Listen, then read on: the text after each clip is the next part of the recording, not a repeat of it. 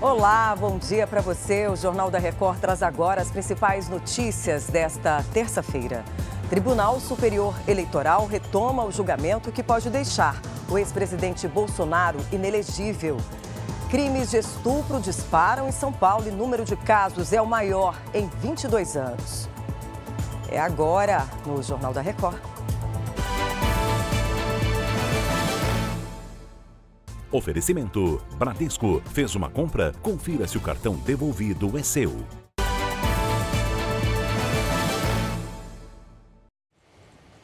O Tribunal Superior Eleitoral retoma hoje o julgamento da ação que pode tornar o ex-presidente Jair Bolsonaro inelegível por oito anos.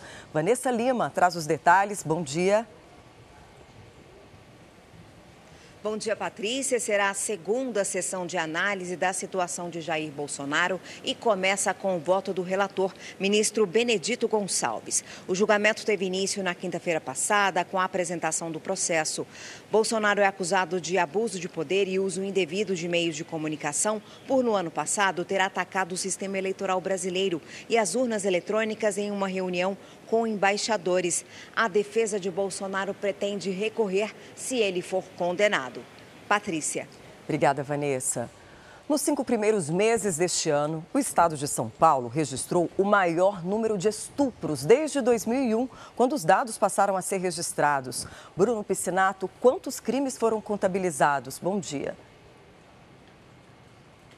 Oi, Patrícia, bom dia. Os números são terríveis. 5.977 casos registrados, uma média de 39 estupros por dia. De acordo com a Secretaria de Segurança Pública, mais de 4.500 desses casos foram contra menores vulneráveis, com menos de 14, crianças com menos de 14 anos. E esse número pode ser ainda pior. A Secretaria acredita de que quatro vezes maior por conta da subnotificação desse tipo de caso, desse tipo de crime.